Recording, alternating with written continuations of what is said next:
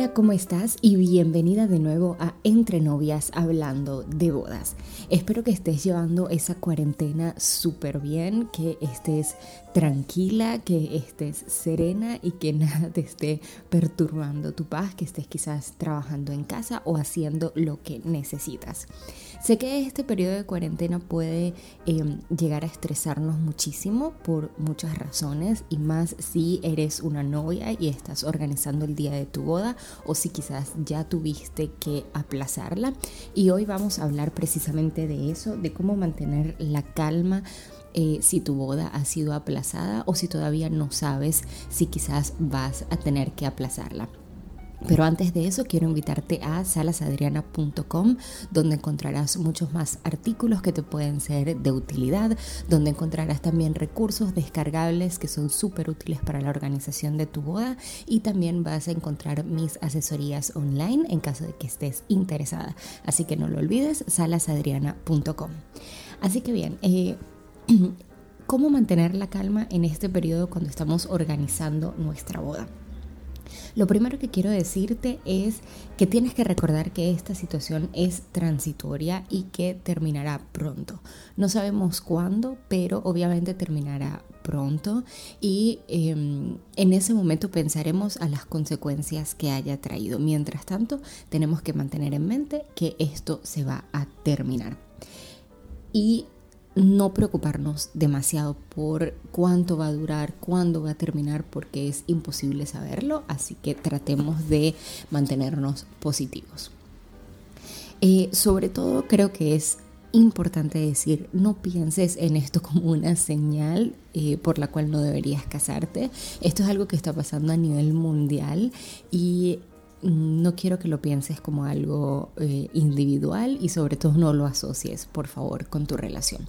Así que te voy a dar eh, un par de tips que tengo o un par de mm, lineamientos que, aunque pueden sonar obvios, siempre es importante que alguien te los recuerde. Lo primero para mantener la calma en esta época de cuarentena es mantenerte activa. Siempre nos estamos quejando que no tenemos tiempo para hacer diferentes cosas, así que ¿por qué no aprovechar estos días en casa para hacer esas cosas eh, para las que nunca tienes tiempo? Cosas como cocinar, hacer ejercicio, arreglar el closet, incluso algunas tareas eh, de la boda que requieren muchísimo tiempo, mucha concentración, tiempo en pareja o conciliación y que nunca tenemos el tiempo suficiente para hacerlo. La segunda es sigue organizando. Así, eh, aún no tengas nada reprogramado, em, siguen habiendo muchas cosas o muchas actividades que puedes hacer en casa para seguir adelante con la organización de tu boda.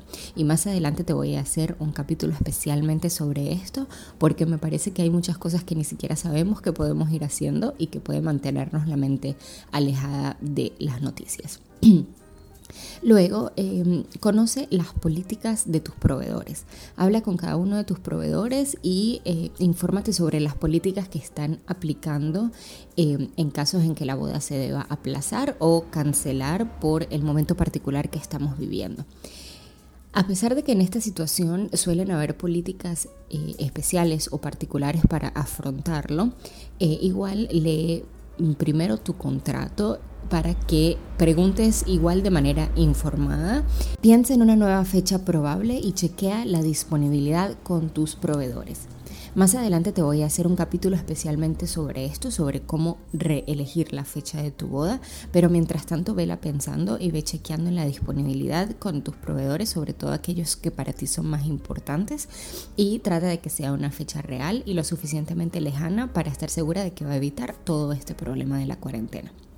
Y por último, comunícate con tus invitados. Obviamente todos estamos pasando por lo mismo, casi en cualquier parte del mundo estamos viviendo esta situación particular, pero de igual manera comunica a tus invitados a saber que estás allí para ellos, eh, que estás trabajando muy duro para reprogramar el evento pronto en caso de que ya lo hayas tenido que suspender o cualquier movimiento que hayas hecho, incluso si todavía no has tomado una decisión, trata de comunicarlo a tus invitados y no mantenerlos como en ese limbo de no saber lo que está pasando. Así que estos son mis tips para el día de hoy, para que mantengas la calma, em, no entres en pánico, eh, tu boda se va a dar, así tengas que aplazarla y estaremos hablando en varios capítulos sobre este tema, pero trata de estar tranquila, mantente alejada de tantas noticias negativas y trata de enfocarte en cosas positivas, imagina cómo va a ser tu boda, pasa mucho tiempo con tu pareja, disfruten de este tiempo que quizás nunca tienen para compartir. Y... Em, si sientes que necesitas un extra de ayuda para eh, el aplazar tu boda o no sabes cómo hacerlo, no sabes cómo manejarte, puedes entrar a salasadriana.com en la parte de asesorías y contratar una asesoría conmigo que estoy súper feliz o estaré súper feliz de poder ayudarte.